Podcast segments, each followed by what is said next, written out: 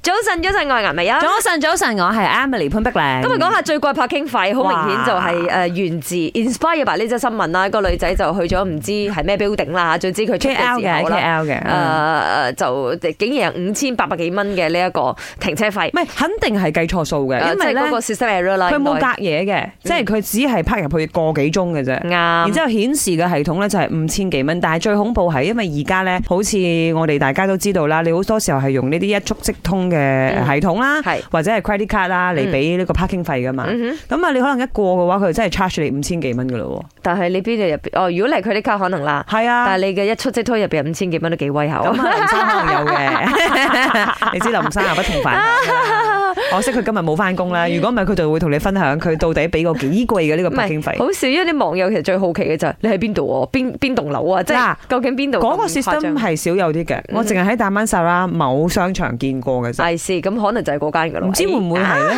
嗯 Anyway，我哋今日就成成追嘅啦，問下大家有冇遇過最貴嘅誒拍傾費？我自己拍過最貴嘅係五十幾六十蚊啦，其實都好晒嘴。嗰時係喺某酒店嘅，哦 OK，咁誒好彩，因為你有得 validate 啦嘛，啱啱啱咁所以到最後都係俾十蚊、十五蚊咁樣。 ，something like that，係啊，但係你如果真係俾六十蚊嘅話咧，真係會肉赤，因為我啱從來啦，我係一個唔 claim 北京人嚟嘅。哦因為有時候我哋代表公司出去做嘢啦係係，係公司話啊你可以 claim 白京啊、claim 油費啊嗰啲啊、掏費啊，咁我係男人嚟嚇嘅，我從來都唔會收 receipt，唔會去 claim 呢啲嘢嘅。麻煩咯，係啦，同埋我都心諗嗰時我俾睇到個錢五十幾六十蚊嘅時候咧，我一時衝動，我要唔要撳 receipt 嗯去 claim 翻？即係嗰個嗰個 moment，但係好彩有 v a l i d 所以就唔需要俾全數啊，係埋屋企啦。我都有試過喺酒店嗰度拍到八十幾 ringgit，嗯咁嗰個教訓呢，就令我學到一樣嘢，其實呢，有時候你喺酒店啦，你拍足機係比較抵啲嘅，啊尤其係你長時間做嘢， 因為你一拍呢就一次啊嘛，可能你俾係三十至五十蚊之間啊，如果係冇結便單區嘅話，嗯但係如果你拍百經嘅話，分分鐘過八十蚊㗎，咁你